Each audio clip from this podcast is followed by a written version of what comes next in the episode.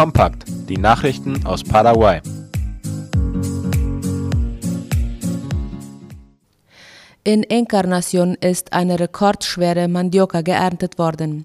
Ein Bauer aus dem Viertel San Antonio Upecuru in Encarnacion hat eine 63 Kilogramm schwere Maniokwurzel, besser bekannt als Mandioca, geerntet. Darüber berichtet die Zeitung ABC Color. Die Maniok der Sorte Pomberi Wasu war im Oktober 2019 gepflanzt worden, erklärte der Bauer. Vier Männer waren nötig, um die fast 1,5 Meter lange Wurzel aus dem Boden zu ziehen. Die riesige Knolle sorgte nicht nur für Erstaunen, sondern auch für Begeisterung und Neugier in der Nachbarschaft. Viele kamen herbei, um das außergewöhnliche Exemplar zu bestaunen. In Puerto Casado hat ein Sturm am vergangenen Wochenende Verwüstungen angerichtet.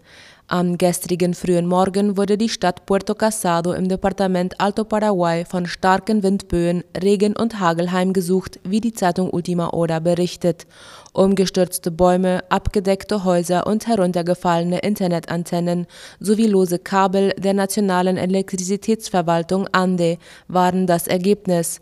Außerdem wurden ein Bürgersteig im Viertel Don Bosco, gelegen am Flussufer, ebenfalls beschädigt. Ein Krankenhaus in Misiones hat jetzt eine Abteilung speziell für Patienten mit Adipositas. Im Regionalkrankenhaus von San Juan Bautista im Departement Misiones ist eine Abteilung für die umfassende Behandlung von Personen mit Übergewicht in Betrieb genommen worden. Darüber berichtet das Gesundheitsministerium auf seiner Internetseite. In dieser Abteilung bekommen Adipositas-Patienten kostenlos Hilfe und Unterstützung beim Abnehmen. Neben der medizinischen und ernährungswissenschaftlichen Einschätzung erhalten die Patienten auch psychologische Unterstützung. Übergewicht und Fettleibigkeit gelten als Risikofaktoren für die Entstehung chronischer Krankheiten wie Diabetes, Krebs und Herz-Kreislauf-Erkrankungen. In Paraguay sind laut Gesundheitsministerium sechs von zehn Erwachsenen und eins von drei Kindern übergewichtig übergewichtig. In Luque sind drei Busse in Flammen aufgegangen. Drei Busse der Linie 28 und ein Kleinlastwagen sind Samstagnacht von einem Feuer zerstört worden, wie die Zeitung Ultima Hora berichtet. Das Feuer war um 2 Uhr nachts an einer Haltestelle in der Stadt Luque im Departement Central ausgebrochen. Auf dem Gelände befindet sich auch eine private Tankstelle, die glücklicherweise nicht von dem Feuer betroffen war. Die Ursachen des Feuers sind bislang unbekannt. In dieser Woche soll im Nationalkongress der Leiter der Zollbehörde befragt werden. Das hatte laut La Nación in der vorigen Woche das Abgeordnetenhaus beschlossen. Julio Fernandez soll demnach vorgeladen werden, um Fragen der Abgeordneten zu beantworten. Um sich darauf vorzubereiten, bekam der Leiter der Zollbehörde, wie es die Vorschriften wollen, fünf Tage Zeit. Mehrere Abgeordnete hatten am Mittwoch im Unterhaus den Antrag eingebracht, Fernandes vorzuladen. Der Zollamtsleiter wird des Diebstahls von Containern und Korruption in seiner Behörde beschuldigt. Paraguay und Argentinien wenden ab heute das elektronische Pflanzenschutzmittelzertifikat an. Darüber informiert die staatliche Nachrichtenagentur IP Paraguay. Ab heute führen der Nationale Dienst für Pflanzenschutz und Saatgut Qualität Senave und der argentinische Dienst für Gesundheit und Qualität von Lebensmitteln Senasa ein elektronisches System zur Zertifizierung von Pflanzenschutzmitteln ein. Das Ziel ist, den kommerziellen Austausch von Produkten zu erleichtern. Das Zertifizierungssystem mit der Bezeichnung eFido ist am vergangenen Freitag in einer virtuellen Sitzung zwischen den Behörden der nationalen Pflanzenschutzorganisationen beider Länder eingeführt worden. Der Senave-Vorsitzende Rodrigo González betonte bei der Gelegenheit, dass einer der Hauptvorteile der digitalen Dokumentation darin besteht, dass sie nicht oder nur schwer gefälscht werden kann. eFIDO ist die Abkürzung für Electronic Phytosanitary Certificate. Einfach ausgedrückt sind das die elektronischen Daten, die in einem Pflanzenschutzzeugnis erhalten sind. Das Gesundheitsministerium erinnert an die Beseitigung von Brutstätten der Dengue-Mücke. Aus einem wöchentlichen Bericht geht hervor, dass die Zahl der Dengue-Meldungen gestiegen ist und in den letzten drei Wochen durchschnittlich 151 Meldungen eingegangen sind. Darüber schreibt die Zeitung OI. Bisher wurden in Paraguay 13.435 Verdachtsfälle gemeldet, von denen sich 1.975 als reale Dengue-Fälle herausgestellt haben. In der Liste der am meisten betroffenen Departemente steht Presidente Ayes an erster Stelle mit mehr als 400 bestätigten Fällen. Danach kommt Concepción mit 307 Fällen, gefolgt von Central mit mehr als 270 bestätigten Dengue-Fällen. In den Departementen Alto Paraguay und Misiones wurden keine Fälle gemeldet. Das Gesundheitsministerium empfiehlt, die Höfe, öffentliche Räume und den Arbeitsplatz täglich zu kontrollieren, um mögliche Brutstätten der Überträgermücke aufzuspüren und zu beseitigen. Dies sei das wirksamste und effizienteste Mittel zur Bekämpfung der Krankheit, so das Ministerium. In Paraguay gibt es jetzt eine Strafvollzugsakademie zur Ausbildung von Gefängnispersonal. Wie die Zeitung La Nación berichtet, hat heute die Eröffnung der ersten höheren technischen Lehranstalt für den Strafvollzug stattgefunden. Von nun an müssen Personen, die in den Strafvollzugsanstalten des Landes arbeiten wollen, diesen Kurs absolvieren. Der Lehrplan wird vom Bildungsministerium MEG anerkannt.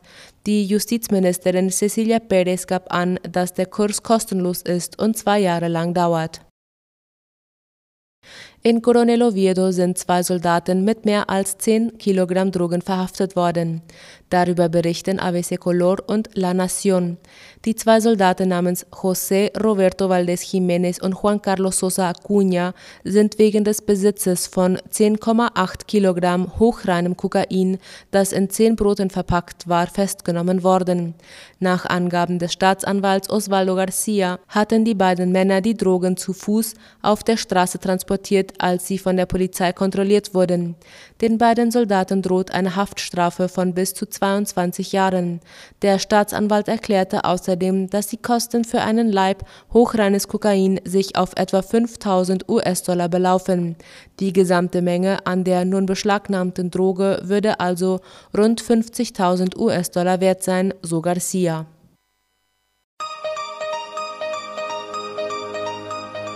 Das Neueste aus aller Welt.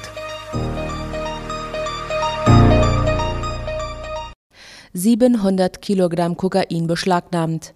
Die französische Polizei hat am Freitagmorgen in der Nähe von Le Havre einen Lastwagen mit fast 700 Kilogramm Kokain abgefangen.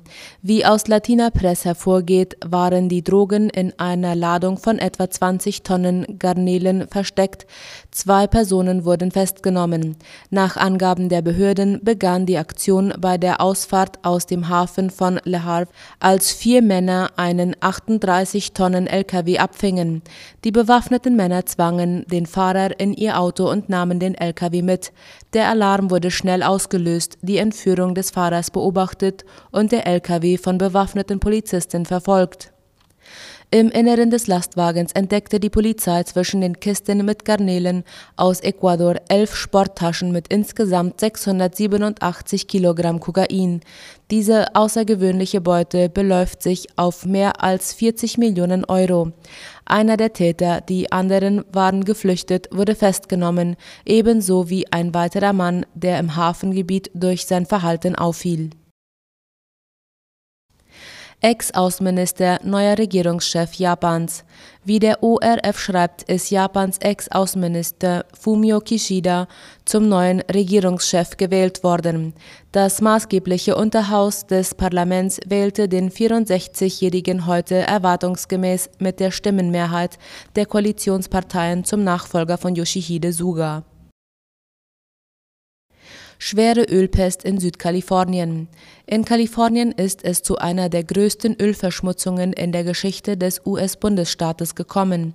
Wie die Tagesschau schreibt, strömte durch eine leckgeschlagene Pipeline mehr als eine halbe Million Liter Rohöl aus. Nach Angaben der Stadtverwaltung von Huntington Beach in den USA hat eine leckgeschlagene Pipeline eine große Umweltkatastrophe ausgelöst. Den Behörden zufolge traten mehr als 570.000 Liter Rohöl aus dem verursachten einen rund 10 Kilometer langen Ölteppich. Einsatzkräfte versuchten zu verhindern, dass das Öl auch noch in besonders geschützte Feuchtgebiete vordringt. Die Betreibergesellschaft teilte am Sonntag mit, die Pipeline sei inzwischen geschlossen und das noch darin befindliche Öl abgesaugt worden. Taucher suchten nach dem genauen Ort des Lecks und wie es dazu kommen konnte, sagte der Vorstandsvorsitzende von Amplify Energy, Martin Wilser. Nord- und Südkorea nahmen Kommunikation wieder auf. Nordkorea und Südkorea haben die Kommunikationsleitungen für Notfälle zwischen den beiden Staaten wiederhergestellt. Laut dem ORF bestätigte Südkorea heute, dass die zweimal täglich stattfindende regelmäßige Kommunikation über militärische und andere vom Verteidigungsministerium betriebene Hotlines wieder aufgenommen wurde. Die Kommunikationsleitungen für Notfälle, sogenannte Hotlines, sind ein wichtiges Instrument zur Vermeidung von Missverständnissen im Konflikt zwischen den beiden Ländern. Das Verteidigungsministerium in Seoul sagte, sie hätten dazu beigetragen, unerwartete Zusammenstöße zu verhindern und ihre Wiedereröffnung werde hoffentlich zu einer wesentlichen Entspannung der militärischen Lage führen. Der Krieg zwischen Nordkorea und Südkorea in den 1950er Jahren wurde lediglich mit einem Waffenstillstandsabkommen beendet. Einen Friedensvertrag gibt es nicht. Formell gesehen befinden sich die beiden Nachbarn somit weiterhin im Kriegszustand. Bemühungen, das zu ändern, treten seit Jahrzehnten auf der Stelle. Steueroasen-Leak Pandora Papers in Lateinamerika. Ein riesiges Datenleck enthüllt nach Angaben eines internationalen Recherchenetzwerkes die heimlichen Geschäfte hunderter Politiker mit Briefkastenfirmen. Darüber schreibt Latina Press. An der Auswertung der sogenannten Pandora Papers waren rund 600 Journalisten in 117 Ländern beteiligt.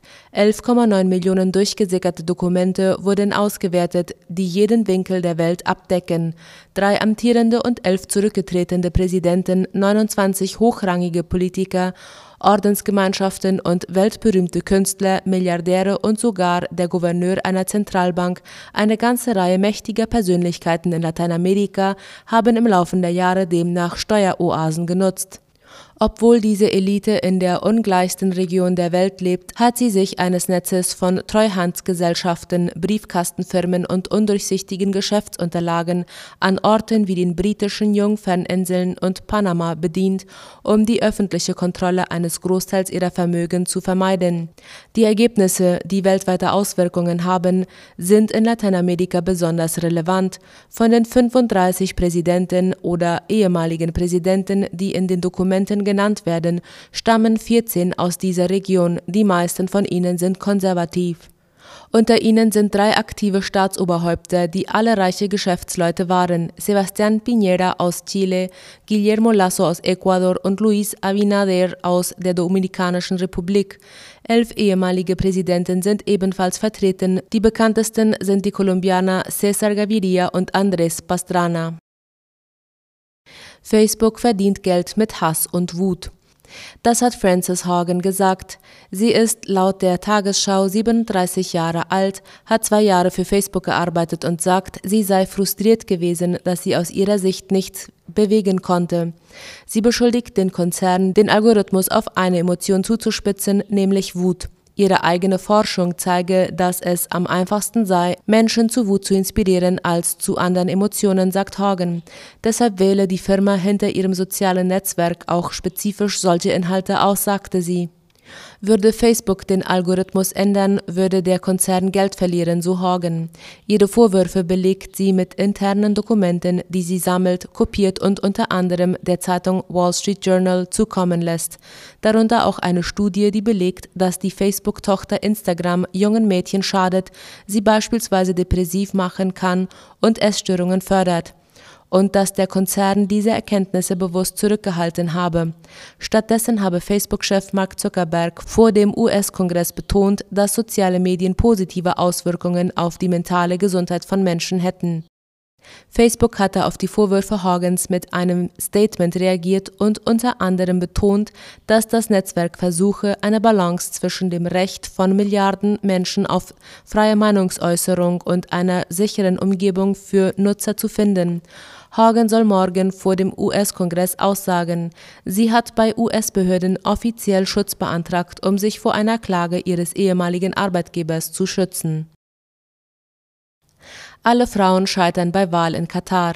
In Katar ist erstmals die Schura-Versammlung gewählt worden, die den Emir beraten soll.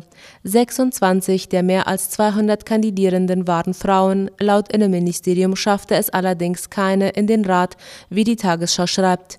Die Wahlbeteiligung habe bei 63,5 Prozent gelegen, teilte das Innenministerium mit. Mehr als 200 Kandidaten traten in 30 Wahlkreisen an, darunter waren 26 Frauen. Offiziellen Ergebnissen zufolge wurden jedoch nur Männer in den Schura-Rat gewählt. Die Schura hat begrenzte Kompetenzen. Sie kann den Haushalt billigen, die Arbeit der Minister überwachen und Gesetze anstoßen. Doch braucht jede Entscheidung eine Zweidrittelmehrheit und muss vom Emir ratifiziert werden. Regierungschef Khalid bin Khalifa al-Thani lobte die Wahl als historische Errungenschaft in der absoluten Monarchie. Dem Emir unterstehen in dem Golfemirat die Exekutive und die Legislative. Politische Parteien sind verboten. Die Wahl wurde durch eine Verfassungsänderung 2004 ermöglicht, seither aber mehrfach verschoben. Israels Ministerpräsident Bennett beklagt Staat im Staat. Die Situation im arabischen Sektor habe die rote Linie erreicht, erklärte er bei Beratungen über die Gewalt unter sogenannten israelischen Arabern, die sich selbst als Palästinenser in Israel bezeichnen. Das Problem sei jahrelang marginalisiert und vernachlässigt worden. Seit Jahresbeginn wurden bereits rund 100 israelische Araber ermordet, häufig als Teil von Bandenkriegen. Es habe sich ein Staat im Staat entwickelt, sagte Bennett. Am Kampf gegen illegale Waffen sollten künftig auch Armee und Geheimdienst beteiligt sein, entschied ein israelischer Ministerausschuss. Der Staat wolle seine arabischen Bürger vor Verbrechen schützen, versicherte Bennett. Etwa 20 Prozent mehr als 9 Millionen Bürger Israels sind Araber.